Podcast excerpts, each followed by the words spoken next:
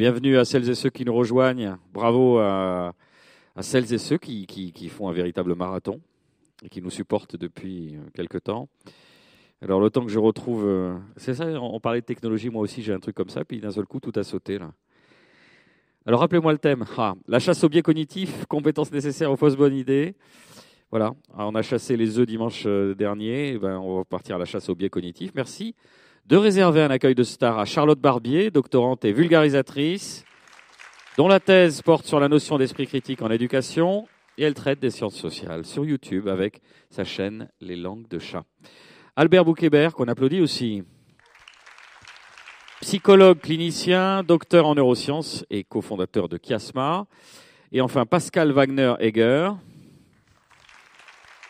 enseignant-chercheur en psychologie sociale à l'Université de Fribourg et auteur de Le bruit de la conspiration, psychologie des croyances aux théories du complot. Merci tous les trois d'être là. Qui, qui, euh, vient du, enfin, le plus loin, c'est vous, non? Pascal, vous... la Suisse, hein, la Suisse. C'était comment d'ailleurs? Vous voulez qu'on en parle? Vous avez dit c'est cool, je vais dans le sud-ouest de la France, il va faire beau. Oui, c'est ça, c'est les, les, deux, trois jours par année où la météo est inversée. C'est ça. dit, mais je me crois chez moi, c'est un peu triste, il n'y a pas les montagnes en plus. Euh, merci d'être là. On va commencer, euh, on a découpé euh, finalement cette intervention en quatre temps, grâce à la complicité de Charlotte Barbier. Barbier pardon. On va commencer par définir ce qu'on entend par biais cognitif. donc ça, ça, tombe sur vous, Charlotte. De quoi on parle quand on parle de biais cognitif? Alors je pense que là. D'abord, il faut dire cognitif ou cognitif? Je pense que du coup, là, cette première question, c'est pas à moi euh, d'y répondre. Ah bah oui, bah bien sûr. Et oui, parce que euh, justement, l'intérêt, c'était aussi qu'on ait euh, des expertises un petit peu croisées sur cette question. Moi, je suis plutôt sur des recherches en éducation, notamment dans le cadre Vous avez été très poli de me dire, mais tu dis n'importe quoi, mec, c'est pas moi qui l'ai commencé. Mais... Et voilà. C'est beau, c'est beau, vous l'avez bien emmené. Alors, Albert ou Pascal? Albert, ça tombe sur vous. Ok. bonsoir à tous. Bien dans le micro, je vous le collez comme moi là. Puis, je le colle. Je vous entends bien comme ça. Donc les biais cognitifs, c'est quoi Peut-être le plus simple pour expliquer les biais cognitifs, c'est d'expliquer un peu le fonctionnement de notre cognition très vite. En gros, pour euh, notre cerveau est en train de faire plein d'opérations, mais principalement on essaye de prédire et de s'adapter, et on a besoin de faire ça d'une manière efficiente. Donc on utilise ce qu'on appelle des heuristiques, c'est des sortes d'approximations qui marchent relativement bien.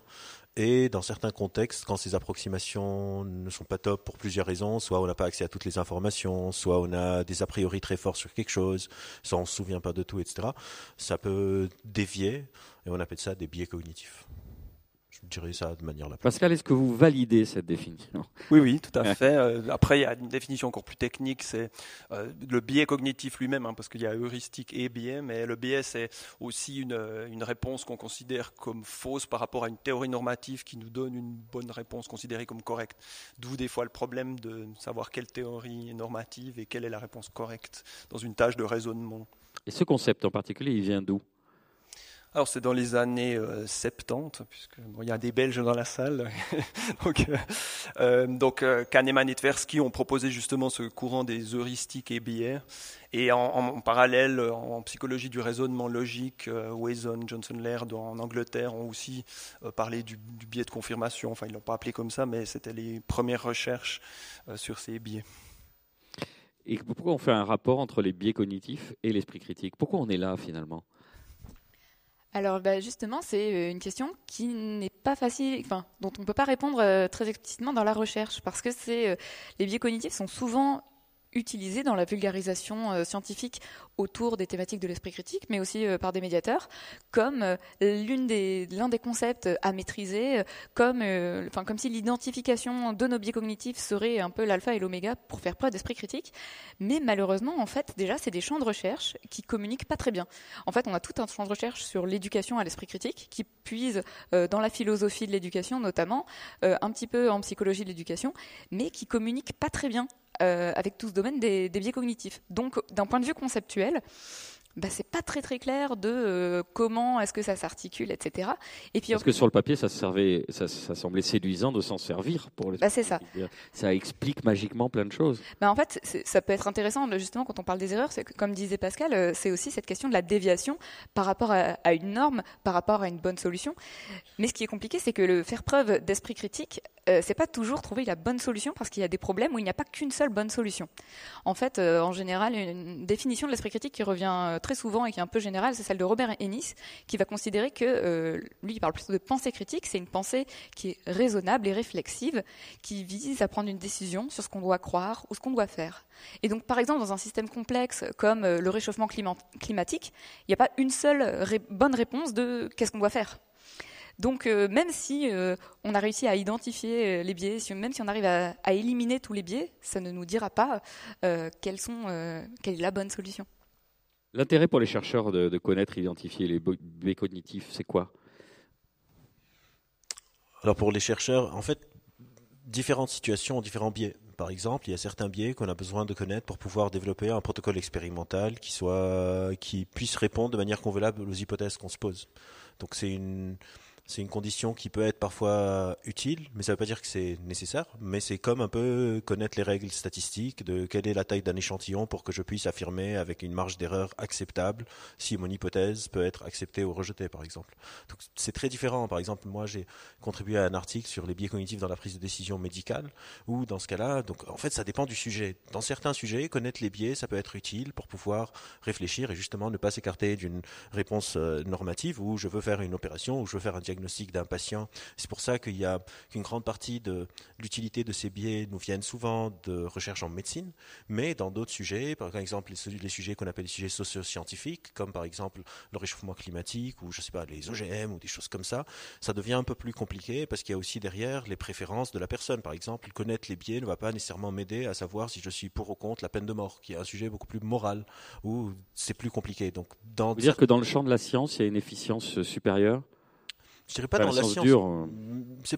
Déjà, la science dure, science molle, c'est une division qui est très franco-française, on va dire, mais c'est un peu plus compliqué. Non, ça dépend vraiment de notre sujet d'étude. Si je suis, par exemple, deux chercheurs qui recherchent, je sais pas, sur le réchauffement climatique, peuvent tous les deux ne pas être biaisés et avoir des solutions qui arrivent à deux, deux solutions différentes parce que ils sont, ils ont des, des, un cadre de comment traiter le sujet, parce que c'est un sujet socio-scientifique, donc il est ancré dans une société avec des valeurs. Donc ça ne doit jamais être pris seul. Oui. C'est clair. Il y, a tout un ensemble euh, systémique. Euh, ça, ça je pense sur le contrôle de Charlotte que dans les recherches sur l'éducation à l'esprit critique, dans certains cas, les biais cognitifs ou en tout cas les capacités argumentatives peuvent être utiles, mais quasiment jamais suffisantes.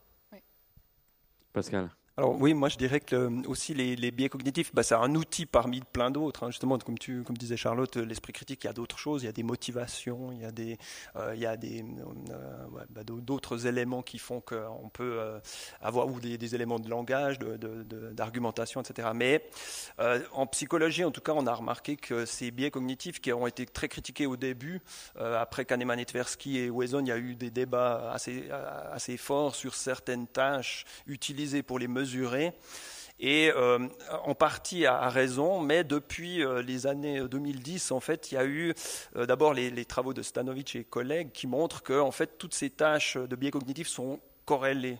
Et ça, ça donne une espèce de, quelque part une réalité à ces, tâches, parce qu'on ne peut plus dire que c'est des artefacts de laboratoire, parce que parfois on a dit c'est des tâches bizarres, on pose des questions euh, inhabituelles, donc les gens se trompent, c'est normal. Mais là, le fait qu'il y a eu ces, corrélations fortes avec toutes sortes de croyances, c'est ça, je dirais, le plus intéressant dans les recherches de ces dix dernières années.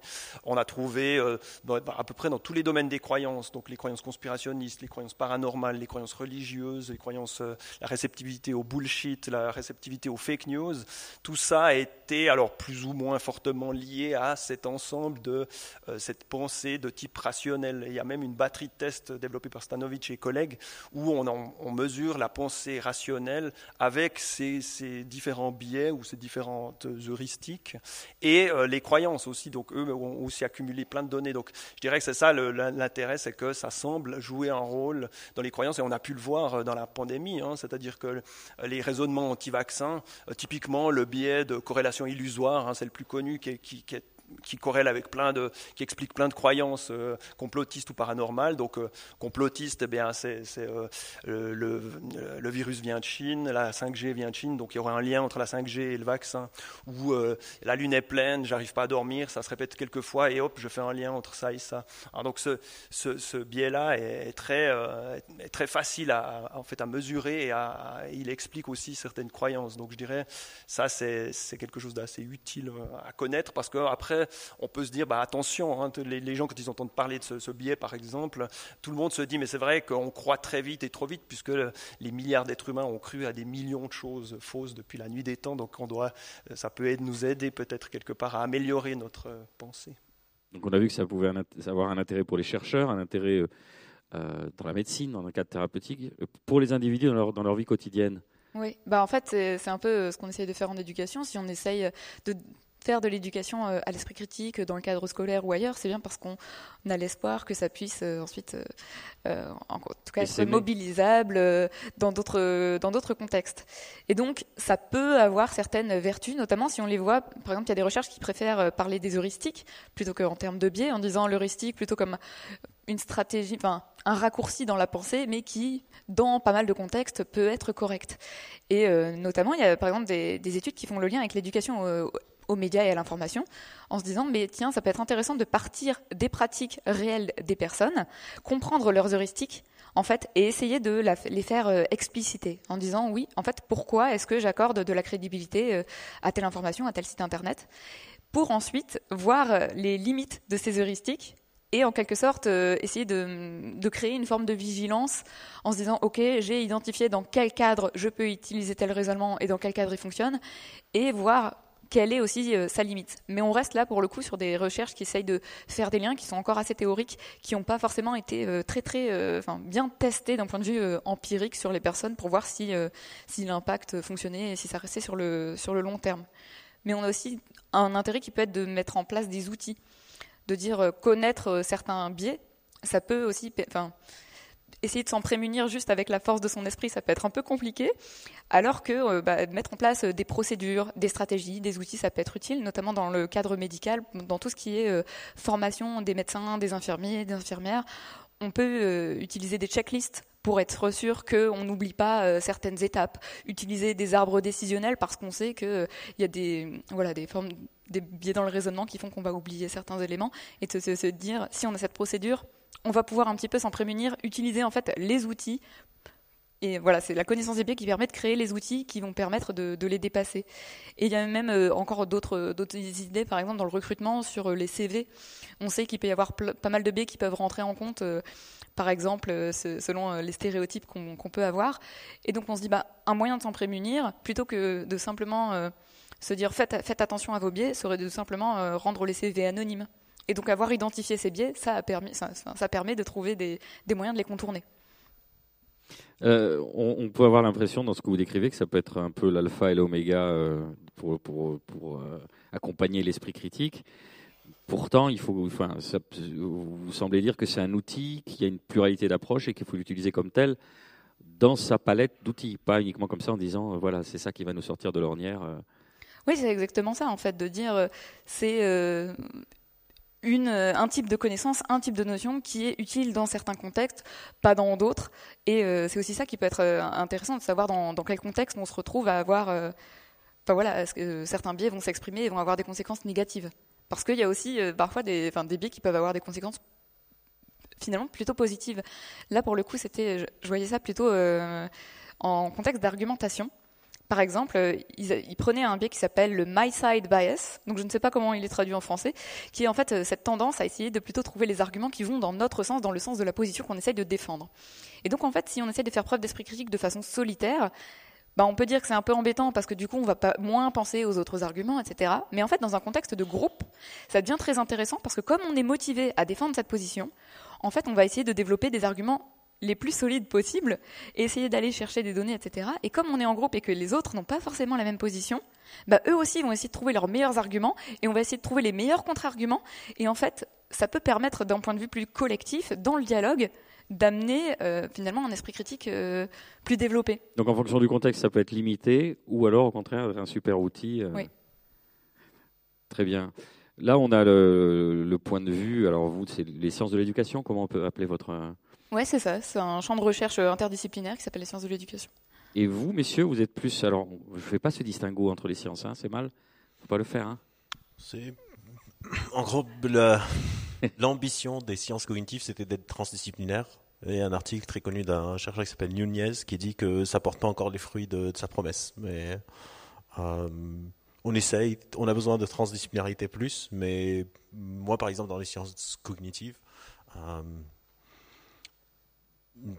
on rejoint un peu ce que disait Charlotte, mais il y a aussi tout un pan, par exemple, je sais pas, dans la cognition sociale où les biais sont utiles parce que ça permet la cohésion sociale. J'ai besoin d'un peu de mauvaise foi pour me dire que mes potes sont meilleurs que les potes des autres. Donc tout dépend de, que pour avoir un lien avec ma fille qui est pas la même chose que le lien avec la fille du, voisin. Donc de me rappeler plus les choses positives, etc. Donc tout dépend encore une fois de cette, cette rencontre entre le fonctionnement de mon cerveau, parce qu'on parle là des biais comme si c'est quelque chose de désincarné, mais c'est une sorte de propriété. Oui, c'est vrai. Peut-être on devrait illustrer et dire que ça prend cher dans ce, ces consubstantiels à l'humain.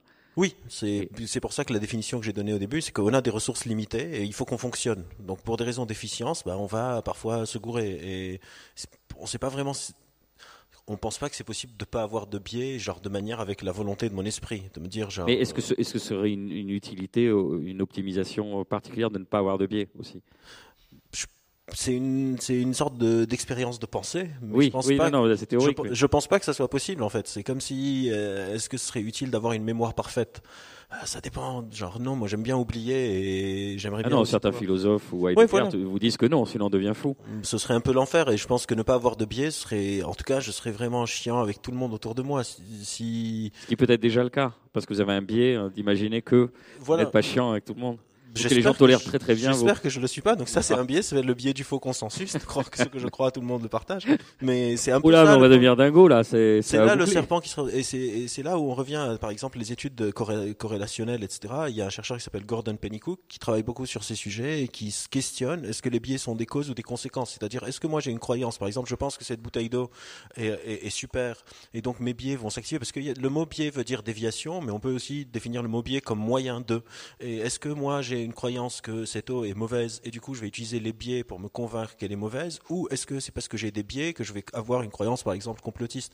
Et ces liens de cause et de conséquence sont encore un peu compliqués parce que quand on fait des, études de corrélation écologique, il faut après les placer dans des modèles théoriques et ça c'est pas encore très euh, très on n'est pas encore vraiment au point sur, sur, tout ça. Par exemple Gordon Pennycook il a un, article qui alors que c'est quelqu'un qui travaille sur les biais cognitifs et qui des défauts et qui s'appelle lazy not biased. Que, par exemple, certaines croyances ne sont pas biaisées, elles sont juste flemmardes que c'est de la flemmardise. Et dans cet article, par exemple, il montre que certaines personnes, quand on leur demande d'être un peu plus vigilants, de faire cet effort cognitif, bah, ils sont plus que capables d'évaluer la pertinence d'une nouvelle, même d'une information, même quand cette information va dans leur sens. Parce que souvent, on a aussi un truc qu'on appelle le raisonnement motivé. Le raisonnement motivé, c'est quand je vais aller chercher les informations qui vont dans mon sens.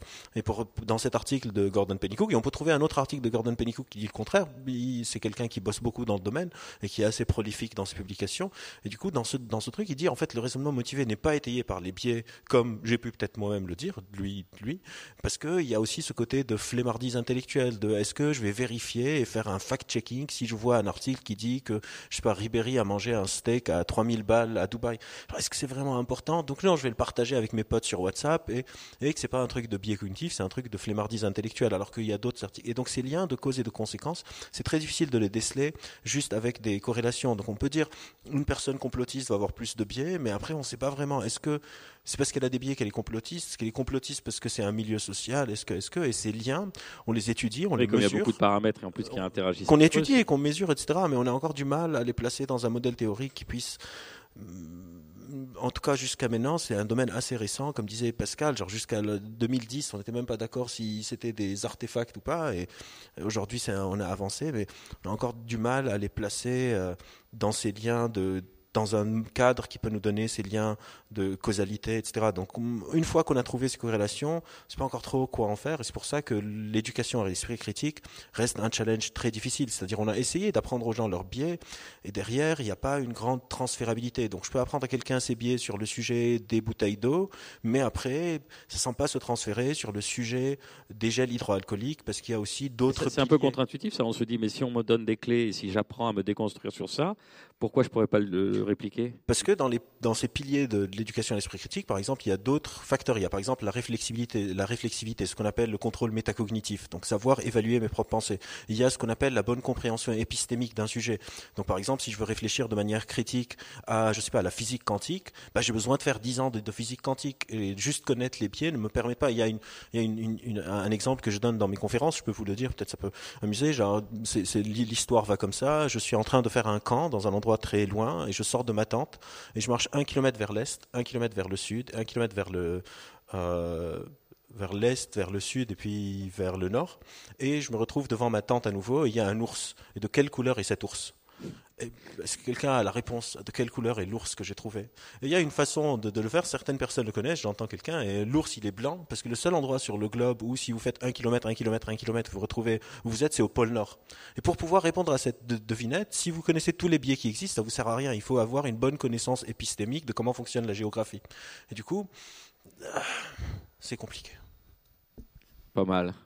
Pascal. Oui, je dirais que bah, la, la, recherche doit, devra nous montrer, parce que ce sera sans doute testable, hein, est-ce que c'est des dispositions de, du fonctionnement du cerveau lui-même? Il y a des gens, je crois, en neurosciences qui sont en train de regarder si ces biais sont vraiment inscrits, parce qu'une hypothèse, ce serait le, le, qui viennent de, de l'évolution, hein, que c'était des, des, des, moyens de, de, pensée rapides qui ont permis de nous sauver la vie, enfin, à, à nos ancêtres, et qui, faut, qui voilà, font prise de décision voilà. rapide dans un environnement incertain et complexe. Voilà, mais on pourrait imaginer que certains biais de confirmation, ils sont appris ou ils sont voilà, hein, c'est pas forcément tout n'est pas forcément inné. Donc effectivement, c'est ça qui sera, je pense, intéressant. Et comme comme disait Albert, c'est vrai que ça peut être aussi des conséquences de l'idéologie. Il y a la, la, cognition motivée. Donc là, c'est plus le biais qui nous euh, qui nous influence, mais c'est nous qui euh, qui allons dans un sens et qui activement recherchons des informations biaisées quelque part. Hein, donc euh, donc voilà, il y a plein d'éléments intéressants dans ces dans ces recherches. Et vous êtes forcément humble. Vous disiez que c'est une, une, une discipline qui a énormément évolué évolué en 10 ans déjà.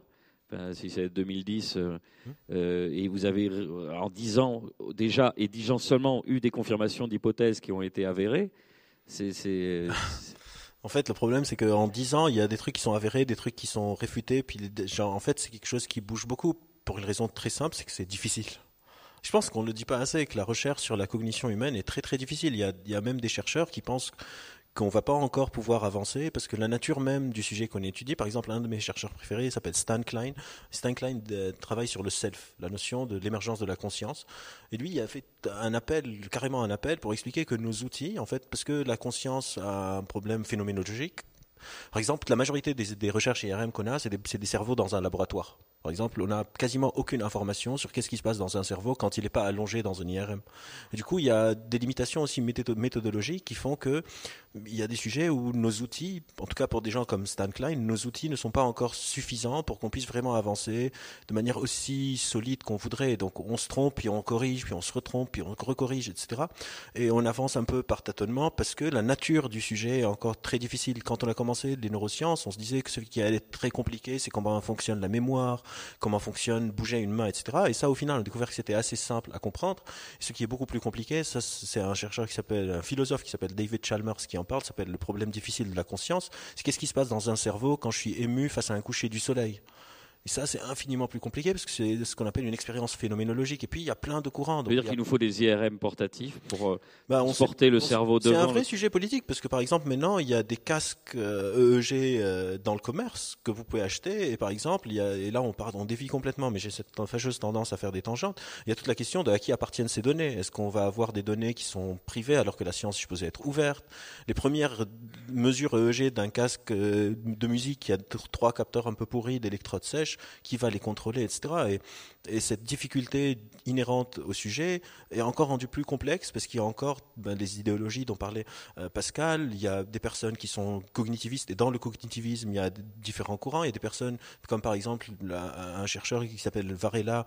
Euh, qui vivait à Paris et qui, est mort dans les années 90 malheureusement, mais qui a donné tout un pan de recherche qui s'appelle la cognition incarnée, que notre cognition n'est pas juste dans notre cerveau, que notre cognition est incarnée dans notre corps. Par exemple, si j'ai mal au genou, ça influence ben, mes biais, mes raisonnements, et mon corps est incarné dans un sujet, euh, dans un contexte social et économique. Donc, que la production de la connaissance est toujours dépendante de l'ère à laquelle elle est produite. Et donc, Varela, aujourd'hui, c'est descendants intellectuels comme Fuchs, comme des gens comme ça. Il y a un livre. Mais ça va tellement vite que c'est considéré comme caduque aujourd'hui ces recherches? Ah non, pas du tout. Genre Fuchs, il vient de publier un livre qui s'appelle Ecology of the Mind sur toutes ces problématiques de, de est-ce que est-ce qu'on va pouvoir avancer sur ces connaissances tant qu'on considère que la cognition est juste dans le cerveau et, et- et que le cerveau n'est pas une sorte de centre d'intégration de l'information qui émane de nos sens et des autres. Donc il y a aussi tout ce qui est l'altérité, la cognition sociale. Votre présence impacte ma cognition. Si j'étais en train de parler de la même chose oui. avec Pascal et Charlotte seule, ce serait pas la même chose. Et du coup, c'est difficile. Et je pense qu'on ne dit pas assez que c'est très très difficile et c'est pas juste avoir des résultats avec euh, un P inférieur à 0,05 pour se dire chouette, ça marche et après. euh, Vous êtes tous humbles dans vos labos et on vous en demande toujours plus, en vous donnant plus Je sais d'explications. pas si on est tous humbles, mais Non, Pascal me la réalité est difficile. On, l'est- on, l'est- on le, on le devient parce que justement, quand on- en tant que scientifique, de toute façon, on, on le- on le devient assez vite parce qu'on est tel- tellement vite rejeté et critiqué, et démoli quand on, prend- quand on essaye de. Reviewer de- de- 2. Voilà, pas par le reviewer, quand on, on soumet un article, que voilà, on est de toute façon. euh, Mais Alors vous, vous avez le super biais, vous voyez des biais partout. Et comment vous faites pour vous défaire de ce biais? Ah, moi, j'ai autant de biais que n'importe quelle personne dans la salle. hein. Non, plus. Probablement. Vous- non, je plaisante. Mais vous en avez conscience. Alors comment ça vient inférer avec votre raisonnement? J'ai euh, le même, la même qualité de raisonnement. La seule différence, c'est peut-être que j'ai un meilleur raisonnement sur les sujets que j'étudie parce que j'ai passé 20 ans à les étudier. Mais j'ai autant de biais qu'une personne dès qu'on sort de mon champ de compétences. Alors Et- l'effet de... Pardon. Et, et la bonne nouvelle, c'est aussi qu'on peut, bah, dans, dans l'hypothèse hein, des, des systèmes de pensée, système, système 1, système 2, que peut-être vous connaissez, ça a été popularisé par euh, Kahn- Kahneman, euh, mais aussi par euh, Evans et Stanovic, dont je parlais avant. Donc là, l'idée, c'est que le, le système 1 intuitif fonctionne de toute façon par défaut, parce qu'il est justement moins coûteux, plus, plus rapide. Et il y, a quand, il y aurait l'hypothèse de l'inhibition hein, ou de override, comme on dit en anglais, donc le, le fait que le système 2 peut euh, contredire, c'est-à-dire on a la réponse intuitive qui peut venir, mais après on peut apprendre à, à ne pas se fier à ses premières intuitions et se dire bon, il me faut plus de preuves pour. Alors ça c'est très séduisant, mais comment on le prouve donc? Ça, bah, par des études scientifiques où on mesure, euh, on peut mesurer ces- ces- cette pensée analytique ou cette pensée de type intuitive, et on peut, on peut regarder justement si les gens, bah, après on fait l'hypothèse que ceux qui sont plus analytiques ont, euh, ont eu la réponse intuitive par défaut et qu'ils l'ont contrôlée ou inhibée. Mais il y a des travaux de bah, Olivier Houdet en France qui justement lui parle de cette inhibition hein, comme un système même euh, numéro 3 pour essayer de dire qu'effectivement ce qu'il faut c'est inhiber euh, notre cerveau, il est euh, autant en train d'inhiber certaines réponses qui arrivent que d'activer d'autres régions. Eh ben, alors je parlais de cet effet de voir des biais partout chez les autres, justement, Charlotte. Ça pose des soucis dans l'éducation à l'esprit critique, j'imagine? Ouais, alors là, euh, je me base beaucoup plus sur des observations personnelles. Là, je suis obligée de le dire parce que c'est pas des choses euh, qui sont. euh, J'adore quand vous êtes tous hyper prudents, les scientifiques. Vous aussi, bon, c'est bon. Nous, on s'en Ouais. fout de ça. Enfin, je Non, plaisante. Nous, on n'est pas scientifiques, donc on irait directement à la conclusion. Non, mais bon, je, je pense justement, c'est aussi important de dire d'où on part et Non, bien euh, sûr, quelle est la validité de, de ce qu'on est en train d'affirmer, surtout quand il y a autant de personnes qui nous écoutent. euh, où oui, il peut y avoir cette tendance, bah, justement, qui est un peu dans le titre de la, de la table ronde, de la chasse au biais, à essayer de voir le biais chez les autres. Mais ce qui est très complexe, c'est que justement, ce qu'on va, enfin, ce à quoi on a accès, ça peut être un comportement, ça va être un discours, mais on n'a pas accès directement au raisonnement de la personne, à moins euh, que la personne soit honnête avec nous et nous explique son raisonnement. Parce que justement, si on dit que, Elle-même, elle peut avoir un biais, hein, en pensant être honnête, mais oui, elle va peut-être vous donner des réponses qu'elle pense être les bonnes réponses. Non, je fais exprès, Albert, mais mais ce que je veux dire. Non, on pense, non, mais on peut peut-être complaire par rapport à la personne qui interroge et on dit je vais donner des, des réponses qui vont aller Bah, dans le sens de la conclusion. Alors c'est marrant parce laquelle elle que en, en sciences sociales, on a un biais qui est pas, c'est pas un biais cognitif, là c'est plutôt un biais dans la recherche qu'on appelle le biais de désirabilité sociale, euh, justement qui est cette tendance à euh, donner la réponse qu'on pense être euh, bah, désirable socialement. Donc c'est quelque chose, euh, enfin qu'on doit vraiment étudier quand, quand on fait notamment des questionnaires, cool etc. Voilà. Donc bon, il y y a plein plein de choses qui peuvent euh, qui peuvent jouer. Et du coup, quand on se retrouve à faire ce- cette chasse au biais, en fait, ça peut être très vite utilisé, j'ai l'impression, comme une sorte de d'outil rhétorique pour coincer la personne et pour la disqualifier. En fait, quand on va être dans une voilà un discours où on est un peu en, en- comment dire en désaccord avec la personne, d'aller par exemple lui dire oui, mais en fait là, tu es dans ton biais de contradiction, euh, pardon, dans ton biais de confirmation. Et de dire bah oui, mais en fait, si c'est une, déviation, si- enfin une tendance à toujours aller dans le même sens, à avoir une déviation un peu systématique, bah, on peut pas le voir sur un seul exemple, normalement, euh, un biais. Donc euh, c'est assez embêtant et ça va être des fois voilà utilisé un peu comme ça juste pour coincer l'autre en disant mais moi je connais les biais paf je te je te le dis et alors qu'en plus quand bien même la personne serait euh, dans une forme de biais de confirmation ça veut pas dire que la thèse qu'elle est en train de défendre dans son Ça argumentation pas est, fa- fausse Ouais, ouais. voilà donc ça ça peut être un un peu un un problème et qui en plus peut nuire vachement euh, au dialogue. Puisque comme euh, je le disais tout à l'heure, quand on est dans une argumentation en groupe, certains biais peuvent être intéressants. Et euh, ça, pour le coup, là, c'est un, résultat de recherche qui est assez constant dans les recherches sur l'éducation à l'esprit critique. C'est que l'argumentation en petit groupe est l'un des meilleurs moyens de développer l'esprit critique des personnes. Donc, euh, alors, il faut que ce soit un type d'argumentation particulier, qui est une argumentation qui est collaborative, où on est dans un type d'argumentation où on essaye collectivement d'essayer euh, de. Pas avoir peur du jugement de l'autre. C'est ça, mais surtout, surtout d'avoir. Enfin, déjà, il faut qu'il y ait cette confiance, en fait, cette confiance euh, dans les autres, cette confiance de pouvoir s'exprimer, parce que si on est dans un groupe où il y a beaucoup de confrontations et où, par exemple, il y a des enjeux de statut social, on va peut-être pas forcément oser développer sa pensée euh, et, inversement, on va peut-être des, fois essayer de coincer l'autre euh, juste pour, euh, pour le clash, ce genre de choses. Donc c'est pas du tout utile pour l'esprit critique normalement. En tout cas, pour essayer de le développer, c'est pas par là que ça marche. Par contre, si on est se met d'accord dans l'idée que bon, en fait, on va essayer de se mettre, de réfléchir ensemble sur un sujet, on va essayer de confronter nos arguments, on va essayer de faire attention aux données qu'on utilise, à leur fiabilité, etc. Là, on avance beaucoup mieux dans, dans le développement de l'esprit critique un peu euh, à tout âge d'ailleurs. Donc un bel outil, mais à utiliser dans des circonstances particulières pour qu'il soit optimisé en fonction des interactions du groupe dans lequel on le met en place.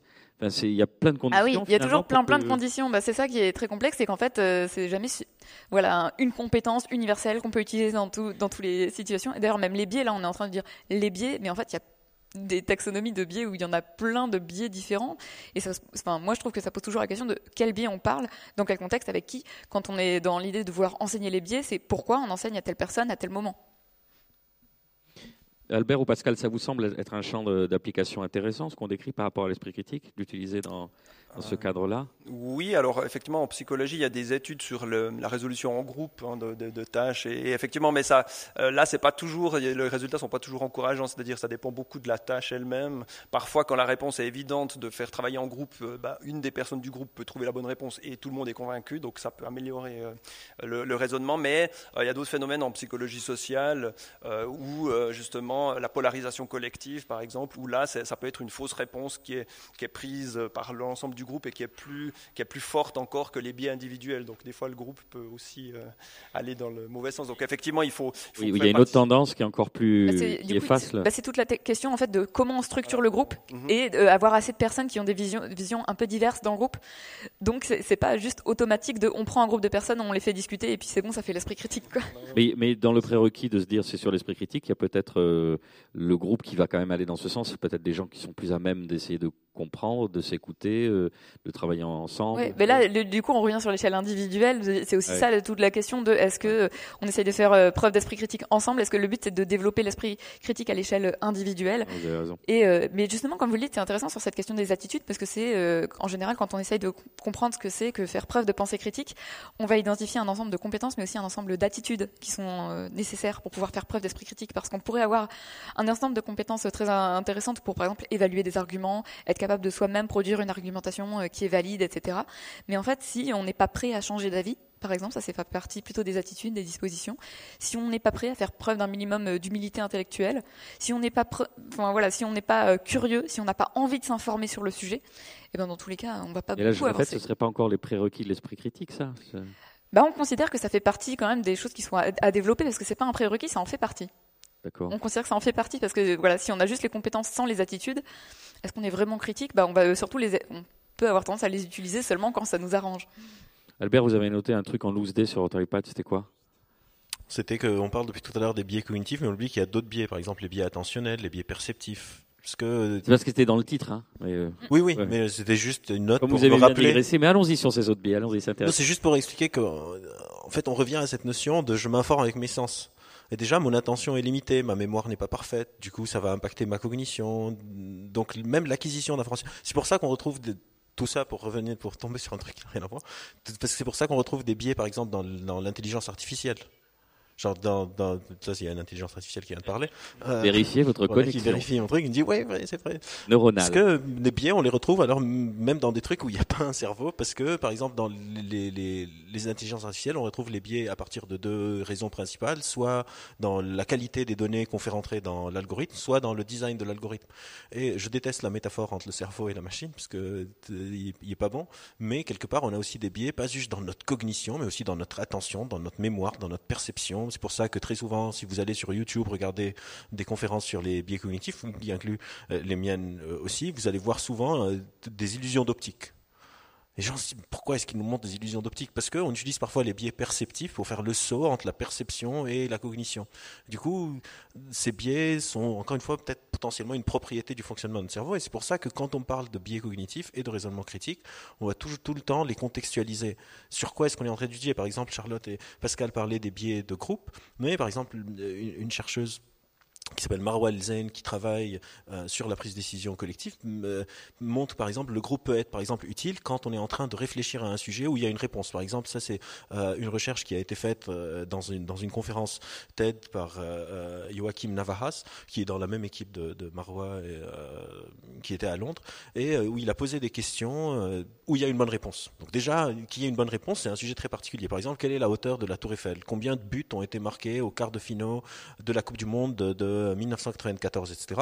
Et il a essayé de voir si chacun répondait sur son téléphone seul et on fait la moyenne, versus si on divise dans des petits groupes de 4-5 personnes et puis on fait la moyenne de ces réponses, versus si on prend une comme si c'est une réponse unique. Mais il a montré que quand il y a par exemple des sujets où les personnes n'ont pas un, pré- un préavis très fort, donc on n'est pas en train de demander sur des questions socio-scientifiques, et etc., que des petits groupes fonctionnent mieux que d'autres. Alors que dans d'autres expériences, comme disait Pascal, si c'est des sujets où il y a une, une motivation intrinsèque d'avoir raison, ben on peut retomber dans des biais sociaux ou les biais de désirabilité sociale. Par exemple, l'expérience, une expérience très connue en psychosocial, c'est l'expérience de la conformité euh, de H, où euh, des personnes ne font pas confiance à leurs yeux. Il faut juste choisir quelle, quelle barre est, est égale à la barre cible, et les personnes vont se calquer sur ce que les autres disent. Donc on appelle ça la conformité normative, qui est très mauvaise, parce qu'on va ne pas, ne pas raisonner critiquement pour suivre l'effet du groupe, mais on a découvert après qu'il y a aussi quelque chose qui s'appelle la conformité informationnelle. C'est quand je réalise qu'en fait, Charlotte et Pascal ont de meilleures con- connaissances que moi en sciences de l'éducation et en psychosocial, et donc j'ai tout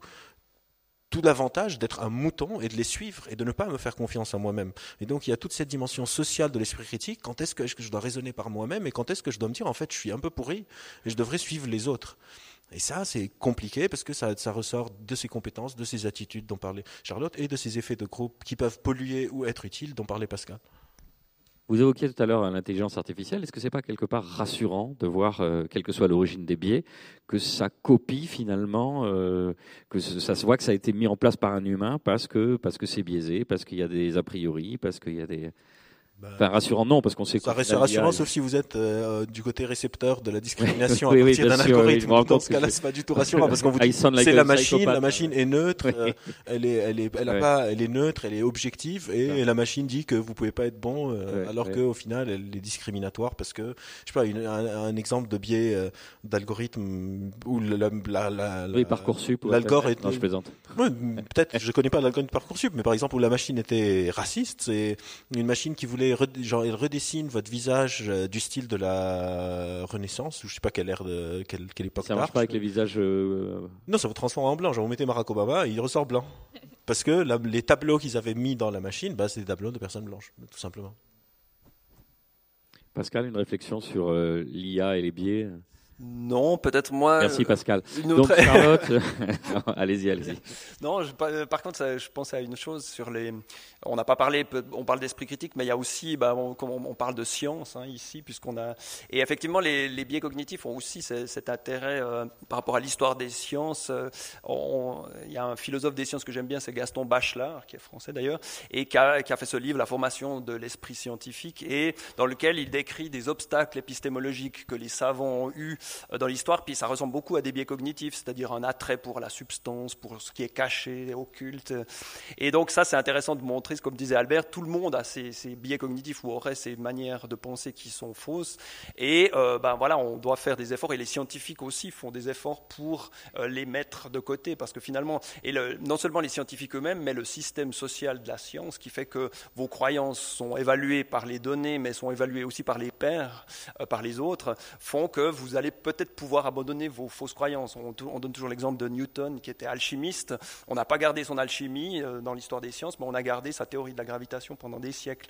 Donc là aussi, euh, ça montre que... Alors quel autre processus est à l'œuvre pour être capable de se dire, de remettre en question ses croyances profondes? On a eu tout à l'heure Swan qui témoignait, qui était une naturopathe repentie. Vous imaginez tout le cheminement intellectuel, ou même penser contre soi, ou même de, ce qui se trame à l'intérieur de notre cerveau, comme vous dites, pour aller contre ça et, se revaloriser, se remettre au centre de quelque chose, euh, alors qu'on va fouler aux pieds ses croyances. C'est quand même euh, ah oui, alors ça c'est pour les scientifiques, il y a justement les données, hein, c'est-à-dire on peut toujours réinterpréter les données en, avec des hypothèses auxiliaires ad hoc, on peut toujours défendre, hein, faire un biais de confirmation sur sa théorie parce qu'on a travaillé toute sa vie là-dessus, c'est notre nom, euh, c'est notre nom, la théorie porte notre nom. Donc les, là on peut faire des, des, forts biais de confirmation, mais dans ce cas les autres chercheurs ou chercheuses vont dire non, ça joue pas et eux vont et, finalement la personne va, va, va mourir si, et sa théorie avec lui ou elle. Donc euh, donc voilà, on a un système là qui fait que, euh, qui combat un peu ces biais, mais c'est un peu sans, sans, autre exemple dans, l'histoire de, l'humanité. Donc c'est vrai que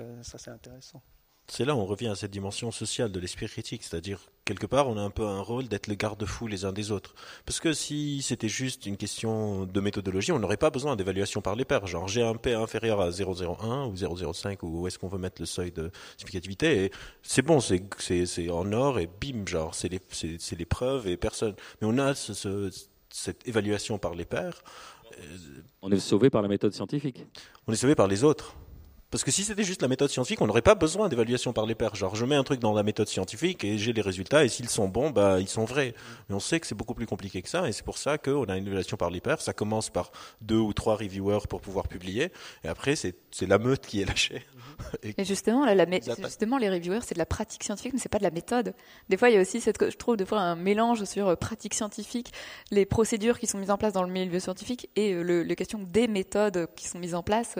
Justement, d'un côté, maîtriser les méthodes d'un champ, c'est aussi une partie, enfin, un moyen un petit peu de contrôler euh, certains biais et c'est pour ça qu'on a développé aussi certaines méthodes et que dans certains domaines on n'est pas forcément obligé de connaître tous les, les, biais cognitifs ou tous les biais qui sont possibles puisque si en fait, juste en appliquant certaines méthodes euh, sans forcément comprendre leur bien fondé, euh, mais parce qu'on fait confiance aux personnes qui les ont développées. Enfin, moi, je me dis quand on fait des tests statistiques, je fais confiance aux mathématiciens qui ont expliqué que c'était tel test statistique qu'il fallait faire quand on avait tel type de variable. Je maîtrise pas totalement les mathématiques derrière et le pourquoi du commun, mais euh, mais je me dis ça a été assez validé pour qu'on puisse le réutiliser derrière. Très bien. J'ai envie qu'on profite quand même de la présence de ces trois esprits brillants pour vous donner la parole. Vous allez avoir de meilleures idées de, questions. On a du temps devant nous. Et donc, comme je vois qu'il y a pas mal de monde, ben voilà, on va commencer. Euh, les mains se lèvent. Je vais euh, vous apporter un micro. On commence avec euh, vous, jeune homme, sur Ripoll. Et ensuite. Oui, je, pense que Albert Mokabir était un peu excessivement modeste quand il disait que euh, quand il disait qu'il était victime des biais comme les personnes qui étaient dans la salle. Euh, parce qu'en réalité, euh, c'est sûr qu'en travaillant sur les biais, on n'est pas épargné pour des domaines pour lesquels on a une charge émotionnelle très grande. Mais malgré tout, il y a des tas d'expériences qui ont montré que, à force de travailler sur ces habiletés cognitives qui permettent de nous de résister à certains biais, il y avait un effet quand même assez transversal alors qui ne s'étend pas à tout, bien sûr, parce qu'il y a toujours des registres dans lesquels euh, on un est connard dans plein sensible hein, qu'on peut pas. Mais quand même, il faut être un tout petit peu optimiste et dire que à force d'y travailler, on développe quand même quelques habiletés cognitives qui peuvent être utiles. Et l'autre, j'avais juste une autre question puisqu'on est à la veille d'élection et, et vous l'avez pas du tout évoqué. Je trouve que ça aurait été bien d'évoquer le rapport qu'il y a entre biais cognitifs et autres et euh, décisions politiques, notamment au moment de mettre son bulletin dans l'urne. Alors pour la première question, euh, Je pense en fait que ce que vous êtes en train de décrire, c'est pas avoir moins de biais, c'est peut-être avoir une meilleure métacognition, qui est un autre pilier. Mais pour avoir une meilleure métacognition, il faut déjà, un peu, on revient à cette, euh, à ces boucles, on appelle ça des boucles de rétrocontrôle, c'est-à-dire je suis sûr que sur certains sujets, comme n'importe quelle personne dans la salle, j'ai un raisonnement hyper motivé. Je sais pas, je suis prêt à, je serais, hyper biaisé si vous êtes en train de débattre avec moi. Je sais pas sur euh, quel est le meilleur jeu vidéo. Et je vais avoir littéralement pas de raisonnement critique sur le sujet, parce que c'est un sujet sur, qui, qui, me touche. Et du coup, on a tous ces sujets où on a besoin de quelqu'un qui soit notre garde-fou. En fait, le problème, c'est que je pense pas, en tout cas basé sur les connaissances que j'ai sur la littérature, etc., que le raisonnement critique peut être une affaire d'individus. Je pense pas qu'il y a des individus qui sont des sortes de super raisonneurs critiques. Et on le voit, on a vu des, il y a, il y a plein de, pieds, comme le biais du, de, ceux qui gagnent le prix Nobel, qui après vrillent parce que ça, ça, les casse. Quelque part, je sais pas, quelque chose va, va mal et du coup ils ont une, sorte de surarrogance. Et peut-être pour ça que j'en ai peur, mais je pense que prétendre quelqu'un qui veut venir prétendre qu'il est devenu une sorte de raisonneur critique sur plein de sujets, j'appelle ça les tautologues. Je pense que c'est là où, en fait, j'ai une citation que j'aime beaucoup, qui est genre une des idées les plus dangereuses qu'on pourrait se dire, avoir, c'est de se dire si tout le monde pensait comme moi, le monde serait meilleur. Genre si tout le monde avait les mêmes compétences de raisonnement critique que moi, la société s'en porterait mieux. Et je pense vraiment que c'est pas le cas, parce qu'il y a ces valeurs, parce qu'il y a. Ça veut dire pas dire que je suis pessimiste ou qu'il n'y a pas d'espoir. Évidemment que l'éducation à ces compétences, à ces attitudes dont parlait Pascal, dont parlait Charlotte, peuvent nous aider sur plein de sujets, ne serait-ce qu'à en gagner en humilité, à suspendre son jugement, à développer sa flexibilité mentale, etc. Mais il faut tout le temps se rappeler que je développe ma flexibilité mentale, je développe ma métacognition, etc. aussi en groupe. Et donc, il y a une dimension d'externalité. Et peut-être que là, je, verse dans cette cognition incarnée dont je parlais avant, de Fuchs, de Varela, etc., que je réfléchis pas vraiment seul. Et donc, je n'ai pas une réponse tranchée sur cette question, parce que justement, c'est difficile et on ne sait pas encore. Mais je pense qu'on pourrait, par exemple, développer des attitudes de groupes sociaux, des études, etc., qui pourraient nous protéger sur certains sujets. Mais je, je vraiment, je n'essaie pas d'être particulièrement humble, etc., en disant que je pense profondément que j'ai autant de biais que n'importe quelle personne dans cette salle. Mais sur certains sujets que j'ai travaillé, où j'ai acquis une compréhension un peu épistémique, je peux peut-être être moins prône à certains pièges parce que je vais écouter les autres et peut-être me conformer informationnellement plus facilement à d'autres. Euh, sur les élections, je j'ai pas compris la question, je sais pas trop quoi dire. Peut-être quelqu'un d'autre que moi pour prendre la question des élections. Euh. je voulais rebondir sur cette question aussi du raisonneur critique parce que c'est quelque chose qui est énormément mis là pour le coup en, avant dans la littérature sur l'esprit critique, qui est que euh, c'est toujours lié au fait d'avoir des connaissances et aussi d'avoir une forme de développement conceptuel, de dire en fait que quand on ne n'a pas les, les, notions nécessaires, quand on n'a pas une compréhension nécessaire d'un sujet, en fait, on ne peut pas faire preuve d'esprit critique dessus. De la même manière qu'en fait, on ne peut pas développer enfin, c'est très extrêmement dur de développer des compétences générales. Par exemple, on peut dire argumenter oui, on le dit comme ça, comme si c'était une compétence, mais en fait, euh, être capable d'argumenter sur un sujet, euh, ça ne veut pas dire qu'on sera capable de bien argumenter sur un autre si on n'a pas les connaissances nécessaires, si on n'a pas les données. Et du coup, euh, bah, en général, une personne qui est experte et qui a étudié un, domaine pendant des années sera toujours meilleure et aura un esprit plus critique dessus, même si elle n'a jamais étudié l'esprit critique, même si elle n'a jamais étudié les biais, que bah, la personne qui connaît tous les biais cognitifs, qui connaît tous les arguments fallacieux, etc. Pascal, ce je dirais, pour euh, répondre à la question sur la, politique, oui, effectivement, hein, les biais cognitifs peuvent agir même dans les préférences politiques, mais après, il y a aussi une dimension évidemment motivée, idéologique. Hein, mais là, c'est plus du biais cognitif, c'est justement cette cognition motivée où euh, l'idéologie euh, dicte sa loi aux processus cognitifs qui sont tous en faveur de l'idéologie. Donc, mais sur l'aspect politique, bah, par exemple, en Suisse, il y a cette fameuse statistique que le parti d'extrême droite nous ressort toujours, parce qu'en Suisse, on a des, des, les fameuses statistiques sur les euh, l'origine euh, migratoire des, délits. Et alors on nous dit il y a 20% d'étrangers en Suisse qui commettent 50% des délits. Donc ça, bah, et c'est un chiffre, hein, Office fédéral de la statistique, donc c'est le chiffre, il est correct. Mais là, on voit le, ces, biais cognitifs, c'est qu'on va se dire, bah, bah, alors ils sont plus violents que les autres. Hein. et l'erreur d'attribution interne, c'est de se dire, c'est parce qu'ils sont violents pour des raisons culturelles ou même biologiques. Et là, bah, il faut justement faire marcher ce système 2, parce qu'en fait, il n'y a pas de lien entre l'origine ethnique et la délinquance, mais pour ça, il faut faire un raisonnement euh, scientifique, c'est-à-dire qu'il y a une autre variable qui est le, statut social, c'est-à-dire que la population étrangère en Suisse, c'est des jeunes hommes euh, qui sont de statut social faible, et ces trois facteurs augmentent le risque de délinquance et de, criminalité. Donc en fait, si on compare, parce que là, on est en train de comparer des jeunes étrangers hommes qui sont plutôt pauvres à des Suisses vieux euh, et des femmes euh, qui sont, qui sont effectivement moins violentes. Donc, euh, en faisant le raisonnement total, en faisant un raisonnement mais statistique, on s'aperçoit que, en fait, si on compare une, population suisse d'hommes jeunes euh, de bas statut social et à cette population-là, le taux de criminalité descend à 20%, ce qui est normal. Donc, en fait, il n'y a pas de surreprésentation des étrangers dans la, dans la criminalité. Mais là, on voit bien que le, raisonnement simple, l'heuristique, hein, ici, qui est de faire un lien tout de suite et de, de mal comprendre les chiffres bah, peut mener à des, des, raisonnements politiques euh, complètement faux. Et d'ailleurs, quand on entendait un Zemmour, c'est exactement ces, ces arguments-là, hein, c'est que les, les, délinquants sont de telle ou telle nationalité, donc euh, voilà, il faut les virer de, du pays. Alors, on va prendre une autre question. J'avais une réponse pour le meilleur jeu vidéo, c'est Elden Ring. Voilà, si vous voulez. Ça, ça c'est un biais de récence. Oui, on est complètement d'accord. Allez-y. Euh, tout d'abord, merci, c'était très intéressant. Euh, moi, j'avoue, je serais curieux de voir une réponse à la question, mais euh, concernant la communauté sceptique ou les vulgarisateurs en général.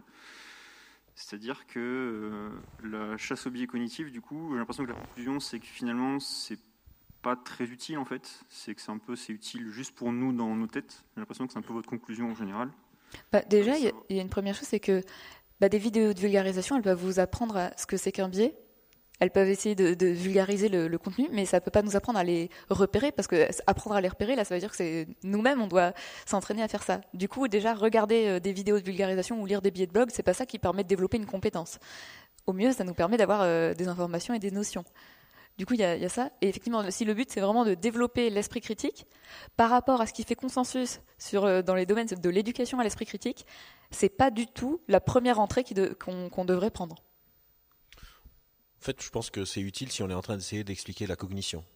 Genre, on peut pas parler de la cognition sans parler des heuristiques et des biais. Ça fait partie quand même. Si par exemple, quelqu'un fait une vidéo de vulgarisation sur la prise de décision, bah, c'est important de savoir qu'une corrélation n'est pas une causalité, de connaître ses biais, etc. Si on est en train de parler de raisonnement critique, j'ai beaucoup aimé l'exemple qu'a donné Charlotte il y a quelques minutes, que une personne qui connaît pas du tout les biais, mais qui bosse, je sais pas, dans la mécanique automobile, sera, euh, sera arrangé, fixer votre euh, voiture infiniment mieux que quelqu'un qui connaît tous les biais mais qui ne s'y connaît pas en mécanique. Du coup, il y a cette notion de il faut maîtriser un sujet pour pouvoir raisonner de manière critique. Après, je ne pense pas que ça veut dire que c'est inutile. Parce que moi, par exemple, je suis aussi psy, en thérapie, j'explique les biais aux personnes qui viennent faire de la thérapie parce que je, fais beaucoup de psychoéducation et c'est des biais qui vont être appliqués dans ma vie quotidienne. Par exemple, je sais pas, parce qu'il y a toute cette notion de réduction de l'ambiguïté à cause d'informations manquantes et la prise de décision incertaine, etc. Si quelqu'un, par exemple, est, jaloux et appelle la personne avec qui elle est en couple, je donne tout le temps cet exemple parce que je trouve qu'il est facile à, expliquer, et la personne ne répond pas, son cerveau va se dire la personne ne répond pas parce qu'elle te trompe, et là, comprendre les biais, avoir ce comporte, ces, ces connaissances métacognitives peut m'aider à activer ce système 2 système 3, selon dans quel cadre on se situe, pour dire en fait non, j'en suis pas sûr, je dois accepter l'incertitude, je ne sais pas pourquoi cette personne ne répond pas. Du coup, c'est très différent quand je suis en train d'apprendre les biais, par exemple, pour les appliquer à une sorte de, de, de, de, ma vie quotidienne, dans mes relations sociales avec mes potes, dans ma relation de couple, si je suis déprimé, si je suis stressé, pour me dire, mon cerveau me dit tu vas rater ton examen parce que je suis stressé, de me dire non, je vais ça, c'est une projection sur le futur parce que j'ai un biais de catastrophisation, parce que je suis anxieux, etc. Donc, ça dépend comment, mais que ce soit une sorte de métacompétence comme ça, genre je connais les biais et soudainement, du coup, je deviens un meilleur raisonneur critique, ce serait un peu simplificateur et surtout, on ne serait pas en train de se casser tellement la tête à savoir comment éduquer à l'esprit critique. Et moi, je dirais très utile, mais parmi d'autres outils. Quoi. voilà. On a d'autres questions? J'arrive. Fais du mentalisme. Euh, Jérémy, c'est ça? Oh putain, je suis bon. Incroyable. Euh, oui, bonsoir, merci. Moi, j'ai une question vraiment d'épistémologue et, donc euh, qui tourne autour de, l'épistémologie de, vos disciplines. parce qu'en fait, dans l'histoire des sciences, en fait, je reviens sur, sur ce que sur ce que Albert disait notamment, que c'est difficile de tirer des conclusions, etc. À partir de, alors qu'il y a une quantité énorme de données empiriques et d'expériences, etc. Et en fait, est-ce que, c'est une question vraiment voilà, à laquelle j'ai pas de réponse justement, c'est pour ça que je vous la pose. c'est une vraie question. Est-ce qu'en fait, il manquerait pas un aspect théorique derrière, une théorie plus solide? Parce qu'en fait, dans l'histoire des sciences, on voit souvent qu'il y a une sorte de, de, de, mouvement, un peu de balancier entre tout à coup beaucoup d'expériences, beaucoup de faits, mais une assez peu compréhension euh, de comment ils sont reliés entre eux, de lequel est prime, prime sur l'autre, etc. On peut penser aux naturalistes pré-darwiniens qui avaient énormément de qui, qui, qui, a énormément de faits, de constatations, d'observations, etc., mais qui, qui comprenait absolument pas comment euh, tout ça se, mettait l'un avec l'autre et que justement la théorie de Darwin notamment a été euh, énorme pour euh, mettre du sens là-dedans. C'était pas forcément la prédictibilité directe qui était importante dans ce cas-là, c'était vraiment le mettre du sens et de d'ordonner les phénomènes. Et on peut penser aussi à la mécanique quantique. Enfin, plein dans plein de moments, il y a eu des moments où il y a eu beaucoup de données, beaucoup d'expériences nouvelles, beaucoup de choses comme ça. On comprenait rien parce que en fait après il y a eu une théorie qui est venue et la, puissance, enfin la, qualité épistémologique d'une théorie, c'est pas, comme on le pense souvent, juste de faire des prédictions qui sont, euh, efficaces ou qui sont, sont euh, effectivement observées. C'est aussi de mettre de l'ordre et de rendre de manière très efficace euh, un corpus de faits intelligible. Et du coup, est-ce que dans ce cas-là, est-ce que, est-ce, que dans l'histoire de vos disciplines, est-ce qu'on n'en serait pas là en fait? Est-ce qu'il ne manque pas une théorie un peu, gaillarde derrière, s'il vous plaît? Genre vraiment merci pour cette question. Donc il y a un logiciel qu'on utilise pour euh, organiser nos références bibliographiques et qui s'appelle Zotero. J'ai un dossier Zotero sur tous les articles qui sortent qui font des appels pour un modèle théorique. En fait, on a un gros gros problème de manque de modèle théorique. On ne sait pas encore parce que effectivement, la science c'est pas juste des articles qui montrent des résultats. Il y a aussi comment est-ce que tout ça s'intègre les uns avec les autres. Du coup, par exemple, Pascal parlait de de, cet exemple ensuite sur les différents facteurs sociaux qui peuvent expliquer, etc. Il y a aussi ce qu'on appelle le poids de chaque facteur. Et il faut un modèle théorique pour expliquer les boucles de rétrocontrôle, de tout, comment marche ensemble, comment est-ce qu'un biais attentionnel va s'intégrer avec un biais euh, euh, cognitif qui va s'intégrer avec un raisonnement motivé, avec une idéologie, avec la croyance de mes parents, avec le lieu où je suis né, etc.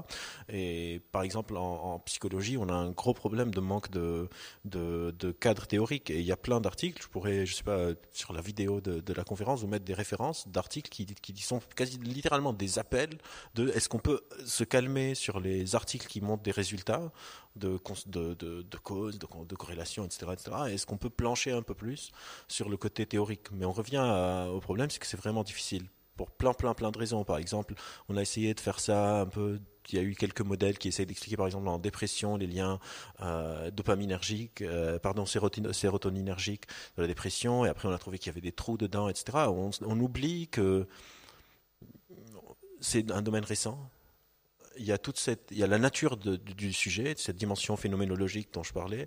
il y a le problème dont parlait Pascal en laboratoire. Donc, est-ce que c'est le design expérimental? Parce que comment on fait beaucoup de la science et on isole un facteur qu'on veut étudier, mais là on est en train de parler de milliers de facteurs et donc c'est un peu compliqué. Certains, chercheurs considèrent que c'est une question de temps, qu'il faut qu'on comme un artisan, qu'on répète et qu'on répète et qu'on isole un, facteur et qu'on voit c'est quoi son poids, qu'on isole. D'autres chercheurs, comme je disais, Stan Klein pense que c'est pas possible, qu'on a un problème méthodologique. Et encore d'autres chercheurs, comme Chalmers, pensent que la nature du sujet fait qu'on ne va pas y arriver de sitôt à cause de cette dimension phénoménologique euh, de, par exemple, la conscience, du libre arbitre, etc., etc. Mais c'est vous mettez le doigt sur pourquoi c'est difficile. En fait, pourquoi c'est difficile? Parce que c'est difficile de développer des théories et qu'on n'y est pas tout à fait encore. Ça veut pas dire qu'il n'y a pas des proto-théories ça n'existe pas, etc. Mais il n'y a pas encore quelque chose qui s'est imposé comme un cadre où on peut se dire, ok, on peut tous se référer à ça et euh, remplir le puzzle petit à petit.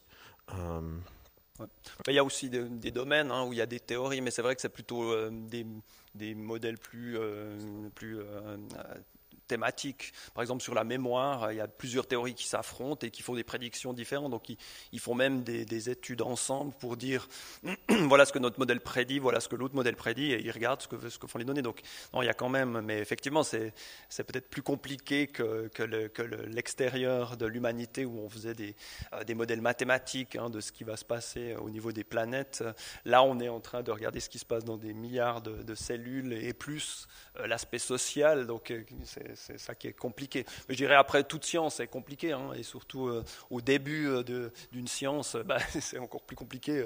au début de la physique, on n'en était pas loin non plus. Donc voilà, on peut imaginer aussi qu'avec les neurosciences, on a aussi quelque chose d'intéressant, à savoir regarder justement dans, le cerveau ce qui se passe. Ça ne va pas résoudre tous nos problèmes, mais ça va donner certaines, indications sans doute. Et voilà, c'est vrai que et il y a même des sujets, genre pour ne pas être trop pessimiste, il y a aussi des sujets où on a bien avancé. Par exemple, les aires motrices, la motricité, etc. On les comprend relativement bien, je dirais. Mais là, on parle vraiment de la cognition, de la psychologie, de, de l'esprit un peu. Vu qu'on parle d'esprit critique, je pourrais utiliser ce mot. Et là, c'est un peu plus compliqué, mais parce qu'il y a aussi tout ce qui est les côtés biologiques. Donc quand on dit neurosciences, il y a plusieurs niveaux. Il y a les neurosciences fondamentales, les neurosciences cognitives, les neurosciences computationnelles.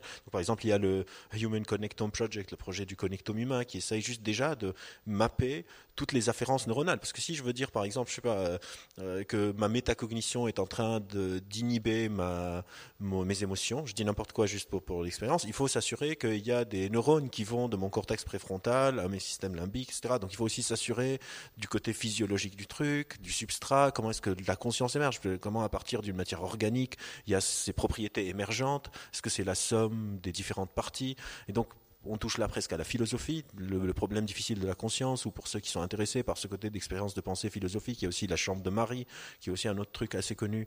Je, on, va pas, on va prendre d'autres questions, mais je ne vais pas détailler. Donc il y a tous ces sujets, et ça, en fait beaucoup, et on est encore au début. Donc euh, même nos IRM, c'est des mesures indirectes, on mesure le niveau d'oxygénation des, neurones, et donc on fait une inférence que plus d'oxygène, c'est que c'est cette zone qui s'active. Les activations IRM, c'est des soustractions entre deux états. On va prendre une dernière question, monsieur. Il y a du boulot. Oui. Concernant les biais cognitifs, est-ce qu'on a pu euh, observer des différences en fonction des pays, des cultures ou des langues? Euh, Et si oui, dans quelle mesure? Est-ce que c'est des différences importantes ou non?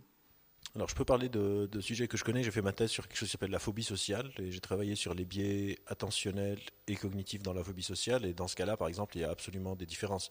Genre, euh, j'ai fait de eye tracking, j'ai étudié comment est-ce qu'on regarde un visage humain selon si on est phobique social ou pas et comment on explore les visages humains. Quand je faisais ma revue de la littérature, j'ai découvert que c'est très différent, par exemple, dans le monde euh, dit occidental que, par exemple, au Japon, où le contact oculaire direct va être très interprété différemment. Je, je pense aussi que ça dépend des sujets. Euh, je sais pas si Pascal a...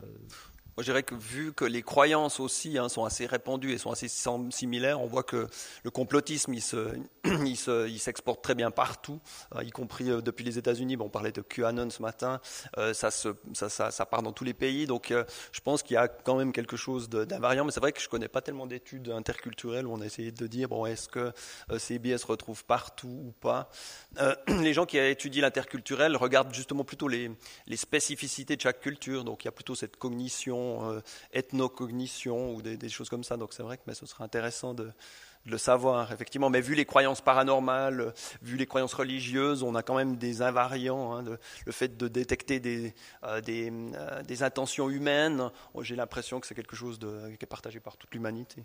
C'est sûr que tout le monde a des biais, hein, indépendamment de la culture. La question, c'est est-ce que c'est les mêmes biais sur les mêmes sujets? Mmh. Par exemple, en phobie sociale, il semblerait que ce pas les mêmes biais. Ils ont d'autres biais que nous. Mmh. Ben, je crois qu'on peut à nouveau applaudir euh, nos invités. Bravo à vous. Merci. Merci.